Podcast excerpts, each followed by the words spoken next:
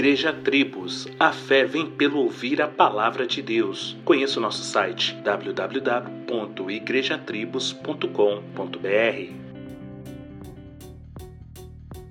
Antigamente era muito comum ter nas casas aqueles cactos com espinho branco e bastava um pequeno esbarrão para passarmos às vezes horas tentando tirar os benditos espinhos, que muitas das vezes incomodava o dia inteiro. O apóstolo Paulo certa vez compartilhou sobre uma dificuldade que ele estava vivendo e até descreve que se tratava de um mensageiro de Satanás que vinha para o esbofeteá-lo, para que ele não se exaltasse pela excelência das revelações. O que nos chama a atenção nessa história é que ele diz ter um espinho na carne e que ora a Deus três vezes, mas o Senhor lhe responde: A minha graça te basta. E ele então conclui: por isso sinto prazer nas fraquezas, nas injúrias, nas necessidades, nas perseguições, nas angústias, por amor de Cristo, porque quando estou fraco, então sou forte.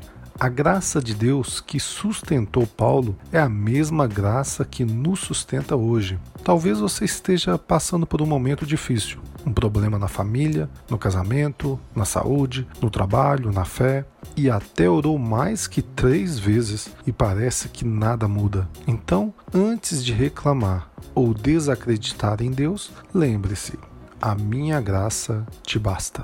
Se você está em Cristo, Ele está contigo. Creia nisso. Solos Cristos, dele, por Ele e para Ele.